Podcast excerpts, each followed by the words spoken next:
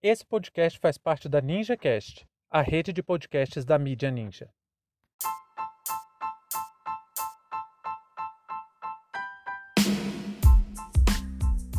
Brasil pode perder 100 milhões de doses de vacina por quebra de confidencialidade no contrato com a Pfizer. Sejam bem-vindos e bem-vindas ao seu plantão informativo com análise e opiniões a partir de uma perspectiva histórica.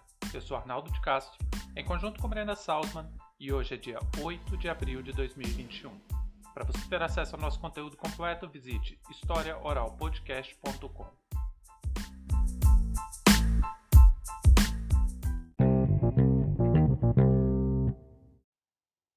governo Jair Bolsonaro mais uma vez coloca em risco a aquisição de dezenas de milhões de vacinas. Sem explicação plausível, o Ministério da Saúde deixou disponível na internet por 10 dias o contrato assinado com a empresa americana Pfizer. O contrato previa um rígido acordo de confidencialidade, principalmente sobre o preço de cada dose e as datas prováveis de entrega do imunizante.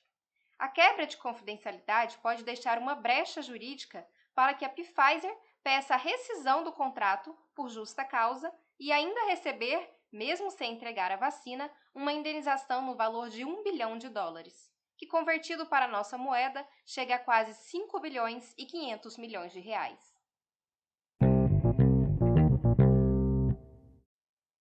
Gente, eu confesso para vocês que eu ainda não entendo por que o governo insiste em sabotar qualquer acordo com a Pfizer.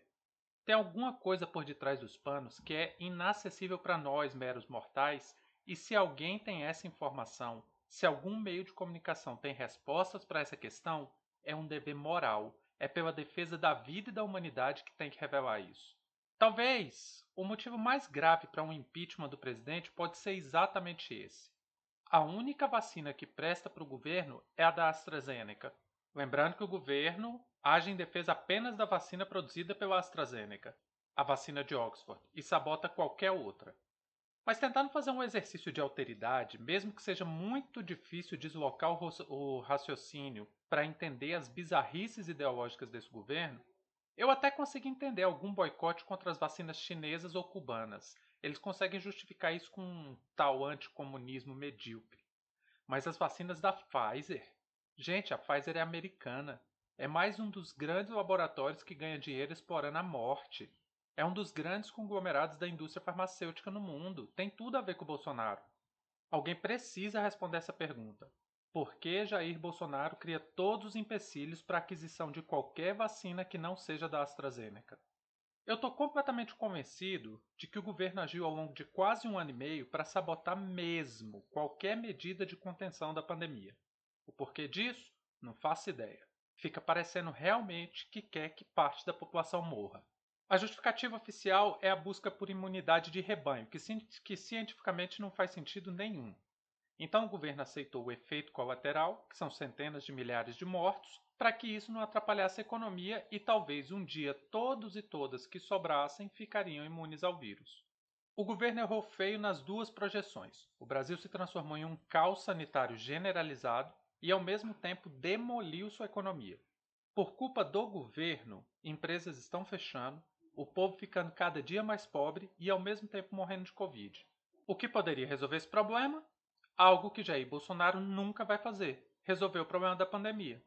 Aí não é apenas que a turminha genocida não faz nada para conter a pandemia, é pior, eles fazem de tudo para sabotar qualquer coisa que pudesse conter a pandemia. Olha essa o Ministério da Saúde firmou um contrato com a Pfizer para aquisição de 100 milhões de doses da vacina. Antes, três ofertas da farmacêutica tinham sido recusadas pelo governo brasileiro.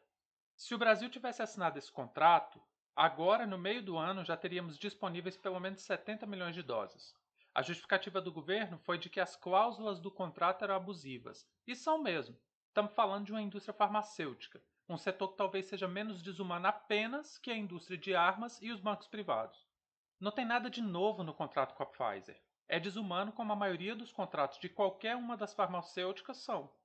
Se não quer contratos dessa natureza, o melhor caminho seria fechar uma parceria com Cuba para acelerar o desenvolvimento e a distribuição da Soberana 2 ou da Abdala. Aí voltando, o governo recusou por três vezes uma parceria com a Pfizer. Só depois de muita pressão, o presidente assinou um contrato que tanto criticou. Isso dentro de um contexto de negação da ciência e promovendo campanhas anti-vacinação. Não vamos esquecer, não é um ato isolado. Aí agora, com o contrato firmado, com previsão de entrega quase para o final do ano, o Ministério da Saúde simplesmente erra. Quebrou cláusulas severas do contrato por um descuido. Que descuido foi esse? O Ministério da Saúde deixou disponível na internet por pelo menos 10 dias o contrato com a Pfizer. Só que esse contrato tinha cláusulas de confidencialidade. Eu não sei se vocês perceberam que quando eu falei erro e descuido, eu fui irônico, tá? Porque para mim isso não foi erro. Isso foi estratégia para sabotar novamente uma tentativa de vacinação. Não é possível que o Ministério da Saúde simplesmente errou ao deixar disponível para download um contrato que desde muito tempo todo mundo sabe que tem um severo acordo de confidencialidade. E quais os riscos disso? Na melhor das hipóteses, o Brasil fica mal visto no mercado internacional, principalmente ao que se refere à compra de imunizantes. No pior dos cenários, a Pfizer pode cancelar o acordo e ainda receber o valor contratado, que são 100 milhões de doses a 10 dólares, ou seja, 1 bilhão de dólares, mais de 5 bilhões de reais. E muita gente que eu vi por aí argumentou que a Pfizer avisou o erro por e-mail e logo depois o contrato foi tirado do ar. No contrato, qualquer desacordo deveria ser resolvido em 30 dias depois do aviso. Em tese, o governo cumpriu o prazo, mas esse acordo parece aquelas letras miúdas de contrato de sangue com capeta. Não dá para o governo se escorar juridicamente nessa de que iria corrigir erros no prazo de 30 dias. E aí estaria tudo bem. Porque o contrato diz assim: abre aspas. Independente do disposto acima, essa questão dos 30 dias que a gente falou, se tal violação relevante, por sua própria natureza, não for sanável, a parte reincidente poderá rescindir este contrato imediatamente mediante notificação escrita para outra parte. Fecha aspas. É isso. Esse governo age como se tivesse no ensino fundamental. Aliás, no ano passado eu dava aula para o sexto ano e as e os estudantes, mesmo na pandemia, tinham muito mais responsabilidade com nossos acordos firmados do que o Ministério da Saúde. No dia 6, agora, de abril, o Brasil contou com 4.195 mortes por Covid-19. Esse número ultrapassou a soma de 133 países juntos ao longo de um ano. Isso mesmo que você ouviu. Em um dia no Brasil morreram mais pessoas do que em um ano de pandemia em 133 países juntos. Essa é a situação que nós estamos. Enquanto isso, o governo coloca a aquisição de 100 milhões de vacinas em risco por pura irresponsabilidade. Bolsonaro tem que responder essa pergunta com urgência. Por que o governo faz de tudo para sabotar, para que nenhuma vacina seja comprada sem problemas, a não ser, claro, a da AstraZeneca? Fim de papo.